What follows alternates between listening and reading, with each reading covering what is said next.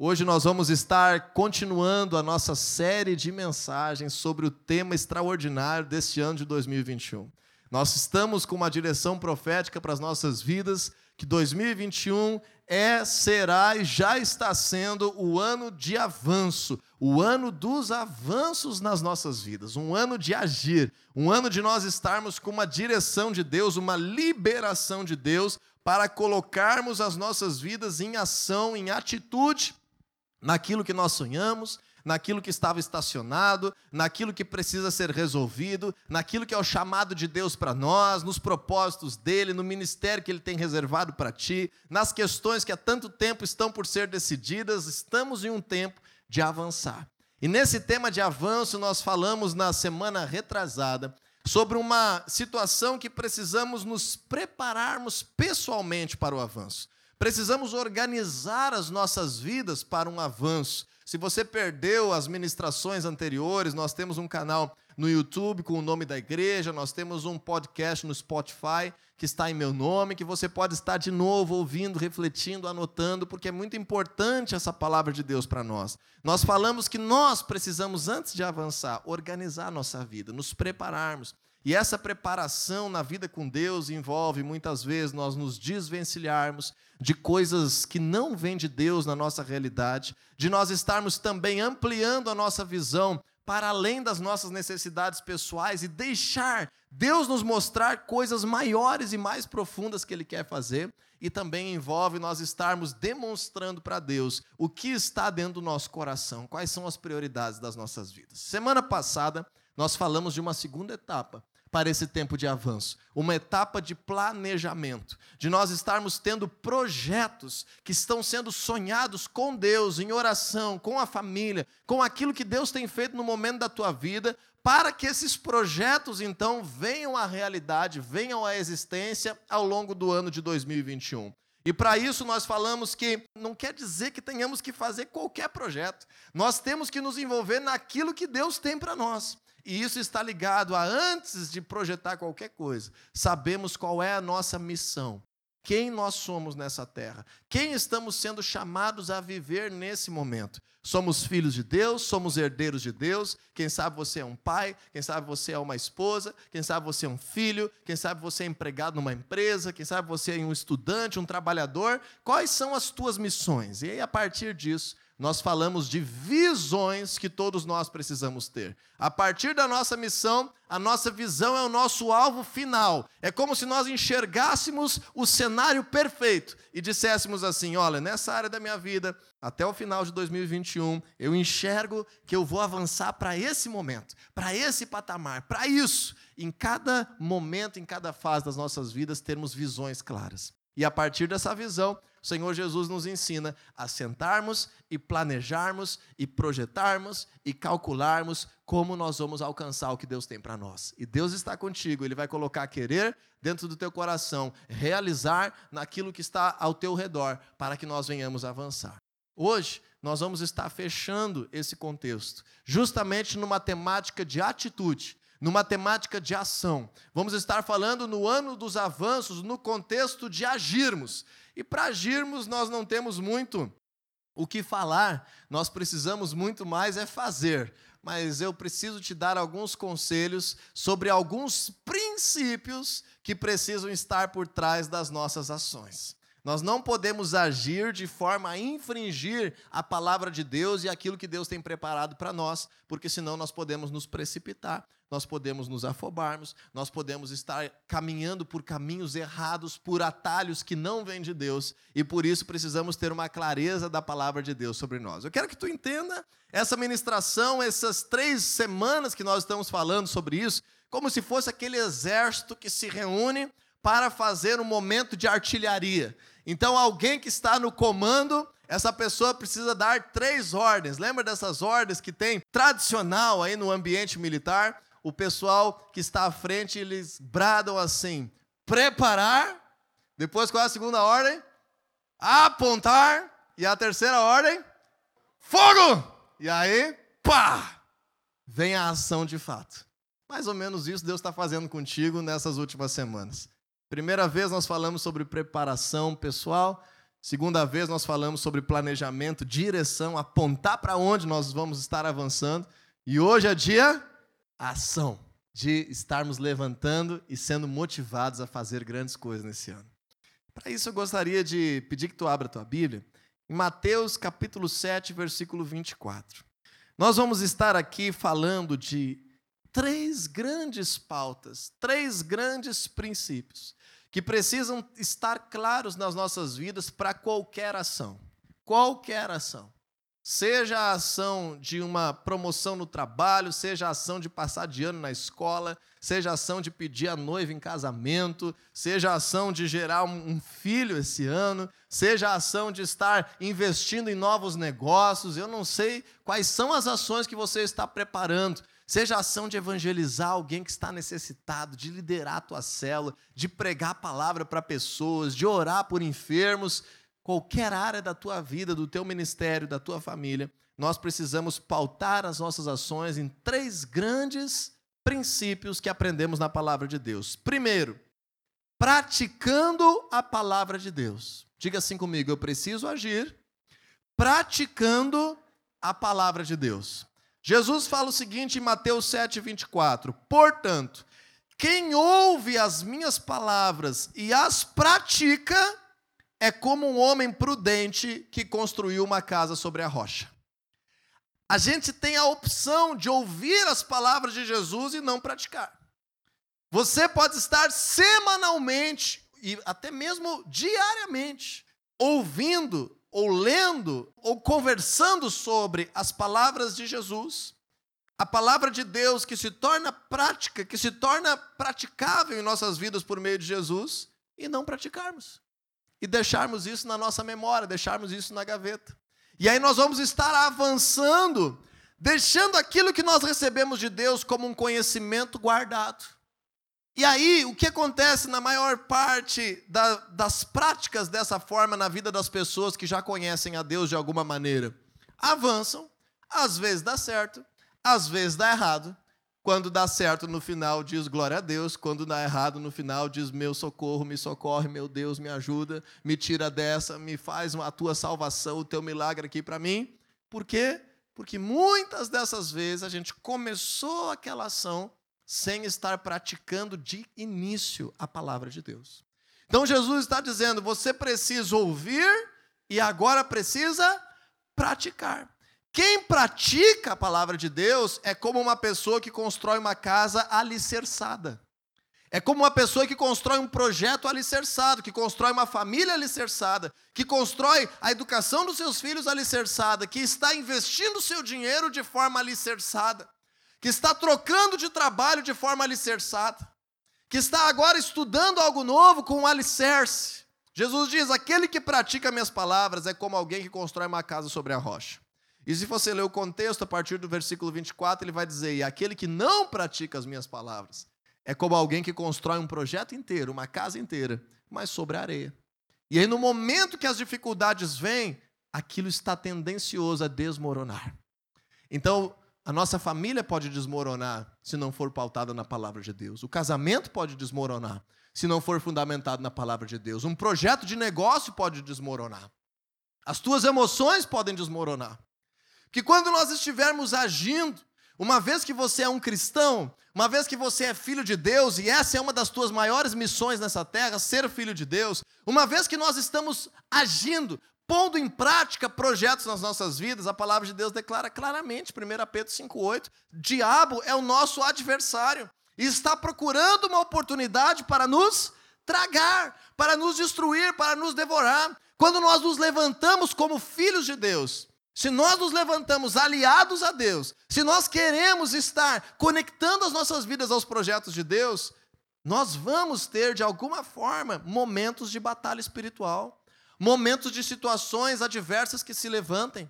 E agora Jesus diz o seguinte: vai vir a chuva sobre esses dois projetos, vai vir a enchente sobre esses dois projetos, vai vir o vento sobre essas duas casas. Aquela que estiver sobre a rocha vai permanecer inabalada, e aquela que for construída sobre a areia vai cair, vai ruir, vai desmoronar.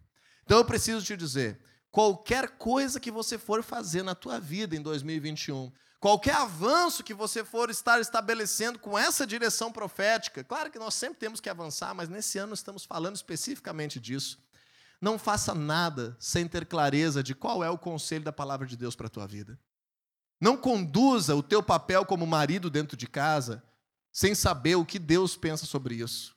Não conduza a criação dos teus filhos sem alicerçar na, na palavra de Deus. Não conduza as tuas finanças achando que você sabe mais do que Deus. Se você está querendo agradar a Ele, querendo ter uma aliança com Ele, por quê? Porque no momento que somos filhos de Deus, nós temos um adversário. Satanás se levanta, e quando estamos guiados pela palavra de Deus, o Senhor Jesus te promete: a tua vida estará alicerçada, firmada e não será abalada. Mas eu te digo o contrário também é verdade. Se nós desprezarmos a palavra de Deus, se nós quisermos fazer de um jeito que o mundo faz, de um jeito que os outros fazem, passando por cima de orientações da Bíblia, nós vamos ter problema, porque vamos tentar avançar e as coisas podem se desmoronar. Então tenha sabedoria na tua vida. Vamos abrir mais um texto. Hoje nós vamos ler vários textos bíblicos. Tiago, capítulo 1, versículo 22. Tiago 1, 22, lá no finalzinho da Bíblia tem o livro de Tiago. Nós vamos ver o primeiro capítulo, versículo 22 até o 25. Vamos ler juntos. Diz assim: Sejam praticantes da palavra e não apenas ouvintes, enganando-se a si mesmos. Um cristão que apenas escuta a palavra no culto, na célula, mas no seu dia a dia não está preocupado em praticar, está se fazendo pelo status do mundo, por aquilo que aquela amizade está pressionando, por causa que dentro de casa, quem sabe alguém disse algo. O que, que está fazendo consigo mesmo? Está se enganando. Aqui Tiago está dizendo claramente: se nós formos apenas ouvintes e não praticantes, nós estamos enganando a nós mesmos. O que, que eu estou fazendo aqui na igreja? O que, que eu estou fazendo buscando a Deus? Eu estou me enganando. Eu estou fingindo ser alguma coisa que eu não sou. Para parecer para a esposa, para o filho, para o pai que eu sou crente. Mas na verdade eu estou me fazendo mal. Versículo 23 diz assim: Aquele que ouve a palavra, mas não a põe em prática, é semelhante a um homem que olha sua face no espelho e depois de olhar para si mesmo, sai e esquece a sua aparência. Está dizendo que quando nós recebemos a palavra de Deus, nós recebemos a verdadeira identidade que nós temos. Nós recebemos a verdadeira imagem de quem nós devemos ser. Quando você recebe a palavra de Deus, você recebe exatamente como que num espelho. Deus dizendo: olha, é assim que você precisa ser para desfrutar o melhor dessa terra. É assim que você precisa conduzir os teus caminhos para viver o que eu tenho para ti. E Tiago está dizendo assim: é como se a gente saísse da frente do espelho e esquecesse quem nós somos. E agíssemos como outra pessoa quando nós não praticamos a palavra de Deus. Mas no versículo 25 tem uma palavra aqui de alegria e esperança para nossa dedicação em enfrentar uma cultura de trevas, enfrentar ambientes de pecado, enfrentar as nossas fraquezas por amor à palavra de Deus. Diz assim: Mas o homem que observa atentamente a lei perfeita, que traz a liberdade e persevera na prática dessa lei, não esquecendo o que ouviu, mas praticando, qual é a promessa para as nossas vidas? Será feliz em tudo o que fizer. Será feliz no que que fizer? Em tudo. Esse é o grande discurso do mundo, a busca por felicidade. A palavra de Deus está prometendo e não falha. A palavra de Deus não falha. Se falhasse, nós não estaríamos aqui em púlpitos pregando, não estaríamos nas casas anunciando, porque poderíamos a qualquer momento ser envergonhados, porque estaríamos falando de uma coisa que não funciona, de uma coisa que é mentira. Nós expomos as nossas vidas como cristãos porque a palavra de Deus é verdadeira e o Senhor tem causado algo dentro de nós primeiro, e assim deve ser na tua realidade quando você anuncia a palavra de Deus. E a palavra de Deus não falha, ela está dizendo: se nós praticarmos a palavra de Deus em todas as áreas da nossa vida, em cada projeto de avanço, em cada momento que nós estamos vivendo, está prometendo algo extraordinário aqui, sem nenhuma condição além disso. Está dizendo: você será feliz em que área da tua vida? Em tudo. Você não será só feliz porque tem certeza da vida eterna, você não será só feliz porque não tem medo da morte, você não será só feliz porque tem uma esperança de promessas, você será feliz em tudo. Tudo. Imagina uma promessa de alguém chegar para ti e dizer: Olha, eu tenho algo para a tua vida que tu vai ser feliz em tudo o que tu praticar, em todas as áreas da tua vida. Quanto nós pagaríamos por isso? Olha, se você praticar isso que eu tenho para ti, eu te garanto, você vai ser feliz em tudo, você vai ser bem-sucedido em todas as áreas da tua vida. Essa é a palavra de Deus. Essa é a graça de Deus liberada para nós. Então nós precisamos agora querer ter fome de aprender a palavra de Deus, sermos pessoas sedentas, por estarmos pensando o seguinte: bem, eu construí o meu casamento até hoje assim, mas eu nunca me preocupei o que, que Deus diz, como que eu devo fazer, o que deve estar como fundamento da minha família. Bem, eu agi no meu trabalho até hoje assim, mas eu nunca fui atrás de qual é o conselho da palavra de Deus. Então, pegue essa verdade para ti. Avançar em 2021 da forma correta é avançar, primeiro, praticando a palavra de Deus. Segundo lugar, de três coisas que nós vamos falar hoje. Abra a tua Bíblia, por gentileza, em Êxodo, capítulo 14, versículo 15. Enquanto você vai localizando, é o segundo livro da Bíblia. Êxodo 14, 15, que nós vamos falar de um segundo aspecto. Deixa eu te falar algo essencial, primordial, que nós vamos estar ministrando nas próximas semanas aqui na igreja, como diretriz da palavra de Deus. Quando você escolhe praticar a palavra de Deus, você precisa estar atento não apenas a respostas imediatas para necessidades. Às vezes a gente pensa que praticar a palavra de Deus é simplesmente termos clareza se a resposta da nossa oração é sim ou não. Não é isso que contempla o todo de praticar a palavra de Deus. Quando nós praticamos a palavra de Deus, nós precisamos antes aprender princípios. Porque quando nós aprendemos princípios, Muitas coisas nós não precisamos nem sequer perguntar em oração se é a vontade de Deus, porque com base naquele princípio nós já sabemos a resposta. É como se você tem um bom pai na tua casa e você sabe qual é o sistema, a cultura da tua casa. Tem muita coisa que você não precisa perguntar a vontade do teu pai e da tua mãe, porque você conhecendo o princípio, você já sabe a resposta. Agora existem outras tantas coisas que você precisa colocar o teu Pai Celestial em parceria com os projetos para tomar as melhores decisões. Então, nós vamos estar falando sobre princípios da palavra de Deus: perseverança, verdade, honestidade, excelência, integridade e outros tantos princípios que devem nortear as nossas vidas, valores de vida. Pense nisso quando você for buscar mais para praticar a palavra de Deus. Agora nós vamos falar de um segundo aspecto. Êxodo 14, 15 tem uma situação muito interessante acontecendo que se você ler esse versículo de forma isolada, você vai estar achando inclusive estranho essa situação que está acontecendo na palavra de Deus, de uma pessoa que se chama Moisés, um grande homem de Deus, que está orando a Deus e Deus diz que não era para ele estar orando. Vamos ver aqui, Êxodo 14, 15. Diz assim: Disse então o Senhor a Moisés: Por que você está clamando a mim? Diga aos israelitas que sigam avante. Em uma tradução mais tradicional, diz assim: diga ao povo que marche, que tenham atitude na sua vida. Esse não é o momento de clamar, Deus está dizendo. Esse não é o momento de ficar parado, apenas me buscando. Esse é o momento de atitude. É nesse momento que vocês têm que agir. Então agora eu quero falar sobre um segundo princípio. É claro que Deus quer participar, é claro que Deus falava com Moisés. É lógico, Deus só libertou o povo do Egito, o povo de Israel, lá na história do cativeiro, em que foram escravizados pelo faraó do Egito. Deus só libertou, a Bíblia fala, porque ele ouviu o clamor do seu povo. Mas o clamor do povo está ligado ao momento em que o povo estava preso. Então nós precisamos clamar demais ao Senhor naquilo que ainda não está na hora de agir. Mas aquilo que está na hora de agir, Deus diz assim: para de orar agora e faz, e age, e segue avante, e te levanta, e arregaça as mangas, e bota isso para fora, e faz acontecer. Que situação era essa?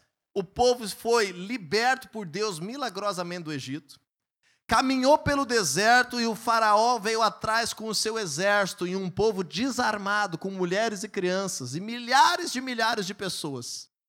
O povo chegou diante de um mar. E agora, diante de um mar, o Faraó com o seu exército chegando, o povo não pensou em agir. Era o limiar, era um momento crucial. Mas o povo começou a reclamar para Moisés. Sabe aquele momento de pressão na tua vida que tu não faz nada e fica só reclamando e não muda nada o fato de tu ter reclamado e às vezes ainda estraga a relação que tu tem com o teu marido, com a tua esposa, com o teu filho, com o teu pastor, com o teu líder de célula? Hum. Reclamar quase nunca adianta alguma coisa. Só adianta alguma coisa quando a nossa reclamação tem poder para mudar a situação. Reclamar por reclamar não resolve nada. Enquanto o povo reclamou, Moisés não teve saída, ele foi clamar a Deus. O povo reclamando e Moisés orando a Deus. E nesse contexto todo, a gente lê aqui: Deus disse para Moisés: Moisés, por que tu está clamando? Por que tu está orando?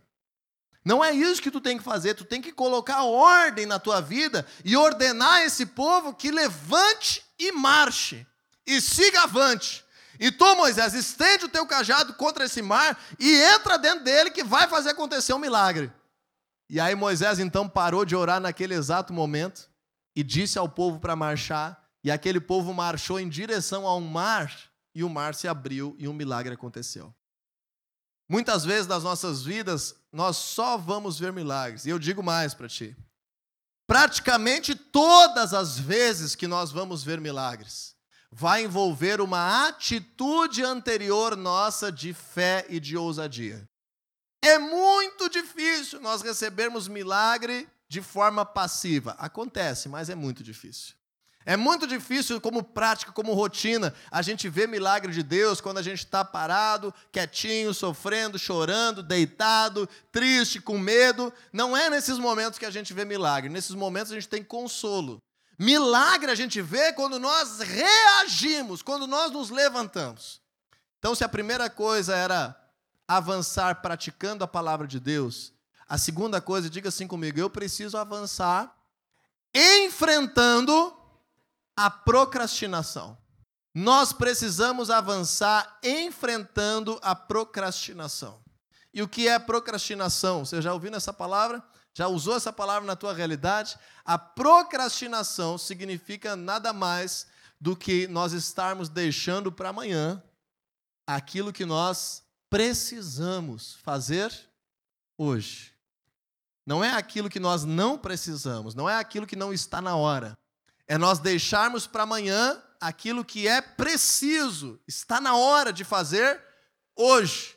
Um procrastinador é uma pessoa que tem a oportunidade de agir, levantar, resolver a situação, mas como um bom brasileiro, a gente fala um outro ditado: escolhe empurrar com a barriga, escolhe protelar, escolhe procrastinar, escolhe deixar para depois. As pessoas acostumaram a fazer assim com seus problemas dentro de casa, as pessoas acostumaram a fazer assim com a falta de educação dos seus filhos, as pessoas acostumaram a fazer assim com as suas dívidas, as pessoas acostumaram a fazer assim com o chamado que Deus tem para a vida delas, as pessoas costumaram fazer assim para se livrar dos maus hábitos e vai empurrando, e vai procrastinando, e vai deixando, e vai vivendo daquele mesmo jeito, sabendo que deve agir, sabendo que pode agir, sabendo que faz mal, sabendo que tem que resolver, mas para não se incomodar, às vezes a gente deixa de lado. E quem procrastina não avança. Porque o tempo passa igual para quem procrastina. O tempo não fica parado. Os dias passam igual o momento em família passa igual. O problema continua ali. A doença, a enfermidade, a dor continua ali. Nós temos visto, estamos em pandemia. Quais são os maiores casos que causam morte por Covid? Das pessoas que não previnem, cuidando da sua saúde, da sua imunidade, e especialmente das pessoas que têm sintomas que está todo mundo alertando e vai deixando para amanhã, e para depois de amanhã, e para depois de amanhã, e às vezes por dois dias a mais que deixou de procurar um tratamento, perde a sua vida. Porque procrastinou. Porque deixou para amanhã o que tinha que fazer agora para salvar a sua própria vida.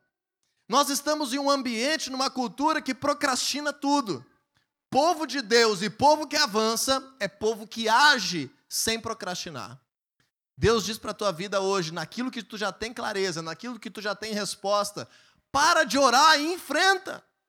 Naquilo que tu sabe que é o momento, vai para cima e resolve, busca orientação e faça acontecer na tua realidade. Tem atitude concreta. Agora nós vamos para uma terceira área que nós vamos englobar para fechar o pacote de premissas cristãs para nós estarmos avançando. E agora essa área, eu espero que isso fale muito com a tua realidade e que não cause ofensa no teu coração, mas que cause um despertamento para revisar as áreas da tua vida que podem estar com problema. Vamos abrir a Bíblia em um texto mais longo de 1 Samuel, capítulo 2, versículo 12. Nós vamos falar de um terceiro atributo. Se nós, em primeiro lugar, falamos que vamos avançar praticando a palavra de Deus, isso deve pautar o fundamento que vamos construir as coisas. Se nós, em segundo lugar, falamos que precisamos avançar enfrentando a procrastinação, quer dizer que é necessário uma atitude das nossas vidas, uma ação, enfrentar a preguiça, o cansaço, o desânimo, a fadiga, ou querer não se estressar com as coisas, mas enfrentar o que é preciso, resolver hoje aquilo que tem que ser resolvido hoje. Tem uma coisa que nós precisamos agora falar, que é muito comum dentro das famílias, dentro dos nossos corações, dentro dos nossos maus hábitos, que é para que nós venhamos agir, nós precisamos enfrentar a permissividade. Para agir, nós precisamos confrontar a permissividade. O que é a permissividade? Nós vamos estar falando aqui da permissividade com o pecado. É nós estarmos em um ambiente em que nós somos chamados por Deus a dizer como que as coisas devem acontecer. Esse ambiente pode ser a tua própria vida, esse ambiente pode ser dentro da tua casa, esse ambiente pode ser na tua esfera de ação, no teu trabalho, no teu relacionamento com o teu cliente, esse ambiente pode ser na tua postura quando tu contrata um serviço, quando tu está dentro da tua sala de aula, aquilo que está no nosso alcance e às vezes somos permissivos com o pecado. Nós acabamos deixando acontecer algo que nós precisávamos resolver e agora enfrentamos dificuldade espiritual por causa disso. Eu vou ler um texto que é muito profundo da palavra de Deus contigo. Preste atenção, 1 Samuel, capítulo 2, versículo 12 e alguns outros textos que nós vamos ler na sequência no mesmo capítulo. Diz assim: Os filhos de Eli eram ímpios, não se importavam com o Senhor e nem cumpriam os deveres de sacerdotes para com o povo. Olha o que está dizendo aqui.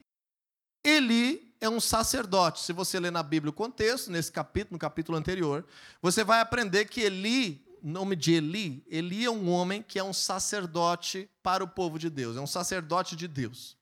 É um homem que tem a incumbência, o chamado de receber lá as ofertas do povo, sacrifícios pelo pecado, de estar dizendo aquilo que o povo deve fazer para estar vivendo uma vida com Deus. Lá no Antigo Testamento, essa pessoa era chamada de sacerdote.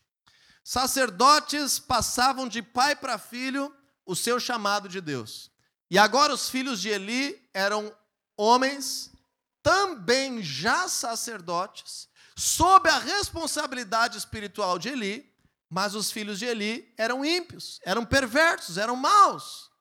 Eles não se importavam com o Senhor e nem tampouco cumpriam os deveres de sacerdote para com o povo. Então, o que eu estou querendo te dizer aqui é que pode ser, e normalmente tem em todas as nossas famílias, seja dentro da nossa casa ou na família estendida, ainda na nossa população é muito comum. Na minha família tem de nós termos muitas pessoas incrédulas em Deus, ímpias, que praticam coisas que são contra a palavra de Deus. E isso é normal e nós não precisamos sair brigando com ninguém por causa disso. Agora, o que eu vou falar aqui é que Eli é o pai desses meninos. Ele tem autoridade sobre eles, especialmente naquilo que Deus confiou a ele. Ele confiou o que Deus confiou a ele aos seus filhos e agora faz vista grossa para o pecado dos seus filhos. Vamos ver versículo 22. Eli, já bem idoso, ficou sabendo de tudo o que os seus filhos faziam a todo Israel e que eles se deitavam com as mulheres que serviam junto à entrada da tenda do encontro. Então, enquanto nós não sabemos, é uma coisa. Quando nós sabemos naquilo que é nossa responsabilidade de agir, é outra coisa que nós temos a viver diante de Deus. Eli ficou sabendo de tudo. Esse tudo você pode estar lendo nesses dois capítulos aí de Samuel. E ainda, além deles estarem corrompendo o dever deles de sacerdotes, eles ainda estavam se prostituindo com qualquer mulher que aparecesse diante deles, se aproveitando da sua figura sacerdotal. Agora veja o que aconteceu. Olha a forma. Você pode dizer assim: ah, mas eu não deixaria assim. Eu iria falar com os meus filhos. Eli falou, versículo 23. Por isso lhes perguntou: por que você fazem, vocês fazem essas coisas? Olha como que Eli se portou. Era ele que tinha autoridade, era ele que tinha o chamado de Deus na vida dele. Ele tinha responsabilidade sobre os sacerdotes. Qualquer um, tanto mais os seus filhos quanto qualquer outro. E ele, ele simplesmente fez a pergunta: mas por que, que vocês estão fazendo isso, gente? O que, que tu está fazendo da tua vida, meu filho? Meu sócio, por que, que tu está roubando assim da nossa empresa, meu amiguinho? Por que, que tu está fazendo isso? Por que, que a gente está roubando aqui o nosso cliente? Por que, que tu faz assim? Tu é sócio, tu é chefe, tu é mãe, é pai, não é, não é essa forma que Deus espera. Nós temos autoridade sobre a nossa casa, temos autoridade sobre os nossos projetos, sobre o nosso dinheiro. Temos autoridade sobre como nós vivemos. Olha, ele simplesmente, ah, por que vocês estão fazendo isso? Eu tô, estou tô escutando de todo o povo o mal que vocês fazem. Não, meus filhos, não é bom o que eu escuto se espalhando entre o povo do Senhor. Te pergunto, esse homem assumiu a responsabilidade para realmente confrontar uma prática de pecado. Se o filho quer continuar pecando, ele vai dizer: Tu não vai ser mais sacerdote. Eu tenho uma responsabilidade com Deus. Eu tenho um chamado de Deus. Tu quer continuar pecando? Assume o teu pecado, mas eu não vou compactuar com isso. Essa deveria ser a postura de Eli. Mas aí você consegue continuar lendo sobre esse enredo, mas nós vamos resumir aqui para o versículo 29. Deus agora dizendo por meio de um profeta: Por que vocês zombam de meu sacrifício e da oferta que determinei para a minha habitação? Eli não zombava mas ele permitia que houvesse zombaria na esfera de ação dele. Entendeu? Eli tinha, em princípio, práticas corretas, mas ele estava sendo permissivo com o ambiente de pecado. E agora, olha a pergunta, que essa é a pergunta que pode doer dentro de nós. Meu objetivo aqui não é falar só sobre pais e filhos, mas sobre todas as áreas da nossa vida. Deus pergunta assim para ele: Por que você honra os seus filhos mais do que a mim, deixando eles engordarem com as melhores partes das ofertas feitas por Israel, o meu povo. Por que que com o teu comportamento, Eli, com a tua permissividade, tu tá deixando debaixo do teu teto, da tua autoridade, do teu chamado, da tua profissão, que as pessoas zombem de mim? Tu está honrando mais as pessoas que estão pecando contra mim do que a mim, Deus está dizendo para ele. Com essa tua atitude, tu estás honrando mais os teus filhos do que o teu Deus, Eli. Agora veja no versículo 30. Portanto, o Senhor, o Deus de Israel, declara: Prometi à sua família e à linhagem do seu pai, que era desde a linhagem de Arão, que ministrariam diante de mim para sempre. Mas agora, o Senhor declara: Longe de mim tal coisa. Honrarei aqueles que me honram, mas aqueles que me desprezam serão tratados com desprezo. Muita gente brinca com Deus, muita gente brinca de igreja, brinca de ser crente. Quer enfrentar o diabo, quer pedir oração, quer resolver um problema, no outro dia está de mãos dadas com o pecado, achando que ser cristão é uma coisa banal, é uma coisa trivial, achando que pode brincar com Deus. O que está dizendo aqui? Quanto mais conscientes nós somos da realidade que nós estamos vivendo. Quanto mais responsáveis nós somos, quanto mais nós conhecemos a palavra de Deus, Deus está dizendo: se zombar de mim, se me desonrar, se for permissivo com o pecado, vai perder as minhas promessas não vai viver os meus projetos, vai acabar enfrentando dificuldade na vida. Eu vou retirar as minhas promessas da vida, porque não está me honrando, não está me adorando. Aí vem no domingo e diz para Deus: Deus, eu te adoro, Deus, eu me prostro diante de ti, tu és o meu Deus, tu és o meu tudo, tu és tudo para mim, eu coloco meu coração diante de ti, tu é o maior, tu é o melhor. Mas está honrando mais a maracutaia do serviço do que a Deus. Está honrando mais a mentira do que a Deus, está honrando mais a pornografia do que a Deus, está honrando mais o pecado dos filhos dentro de casa do que a Deus, está honrando coisas que Deus abomina e colocando em primeiro lugar. O que Deus está dizendo? Não vai ter avanço, não vai ter promessa, não vai ter liberação, não vai ter bênção. E nesse momento, por causa de Eli, aconteceu algo muito forte na história de Israel.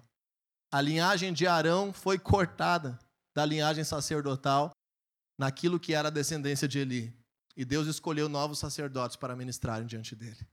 Nós precisamos entender a grandeza e o poder que há em nós estarmos enfrentando o pecado dentro de nós e na esfera de ação que Deus nos confiou. As pessoas da tua empresa querem pecar, não tem problema. Simplesmente tenha consciência limpa de que isso não está passando pela tua permissão. As pessoas da tua família querem pecar, cada um sabe de si com Deus. Simplesmente tenha consciência limpa de que não está sendo com o teu apoio, com a tua permissão, com a tua passividade, com a tua permissividade. Entendeu? As pessoas lá, os teus amigos do colégio, querem ter uma vida perversa, não precisa se levantar contra eles. Simplesmente não seja você aquele que compactua com o pecado. Diego, eu não vou viver a minha vida assim. então, as promessas de Deus não vão se cumprir na tua vida. E talvez você tenha dificuldade de continuar servindo a Deus, porque nós precisamos entender que é nós que servimos a Deus e não Deus que nos serve. Nós precisamos nos alinharmos aos princípios de Deus. E se Deus declara isso, não é para o mal de ninguém, é para o bem de todos. O que mais muitas vezes alguém precisa é ser confrontado, e muitas vezes Deus está te colocando nessa posição para confrontar o pecado e você está se encolhendo. Te levante para avançar, praticando a palavra de Deus, enfrentando a procrastinação e confrontando a permissividade. Como é que nós precisamos avançar? Vamos dizer junto, diga comigo, praticando a palavra de Deus, enfrentando a procrastinação e confrontando a permissividade. Se você usar esses três princípios na tua vida, eu te garanto que Deus vai fazer grandes coisas nesse ano. Não importa o que passou, não importa o que já passou, o que já foi feito, o que deixou de ser feito. Não, não perca tempo pensando nisso. Coloque um marco na tua vida de avanço. Pratique a palavra de Deus. Deixe para hoje o que deve ser feito hoje, não deixe para amanhã. Qual é o oposto disso de procrastinação? Ansiedade. O que é ansiedade? Eu ficar me preocupando hoje com o que eu não posso fazer hoje. Isso é um outro problema. Não te preocupe hoje com o que não é de hoje. Mas faça hoje aquilo que deve ser feito hoje. Não procrastine. E por último, confronte toda a permissividade. Eu sei que isso é difícil. Eu sei que para isso nós enfrentamos, às vezes, uma história longa. Eu sei que para isso nós acabamos confrontando situações até mesmo relacionais. Para isso, muitas vezes, nós colocamos em xeque, em dúvida, uma vaga de emprego, o bem-estar dentro de casa, mas eu prefiro pagar esse preço e honrar a Deus e saber que Ele pode restaurar tudo, do que ser permissivo, procrastinador e fundamentar a minha vida em princípios errados e perder o que Deus tem para mim. Faça a sua escolha. E mesmo que seja difícil, eu quero terminar te dando uma promessa da palavra de Deus, uma verdade bíblica se você crê em Deus. 2 Timóteo capítulo 1, versículo 7, diz assim para mim e para você: Pois Deus não nos deu um espírito de covardia, mas de poder, de amor e de equilíbrio. Não faça as coisas com raiva, não faça as coisas de forma desequilibrada, mas não seja covarde. Você é um cristão, você não é um covarde. Covarde é quem deixa passar aquilo que lhe foi confiado por medo. Você não é um covarde. Você recebeu o espírito de poder, de amor por quem você é, por aqueles que Deus coloca ao teu redor, pelo teu trabalho, por tudo aquilo que você sonha. Especialmente de equilíbrio para buscar em Deus sabedoria para agir. Mas pratique a palavra, enfrente a procrastinação e confronte a permissividade. Você será feliz em tudo na tua vida.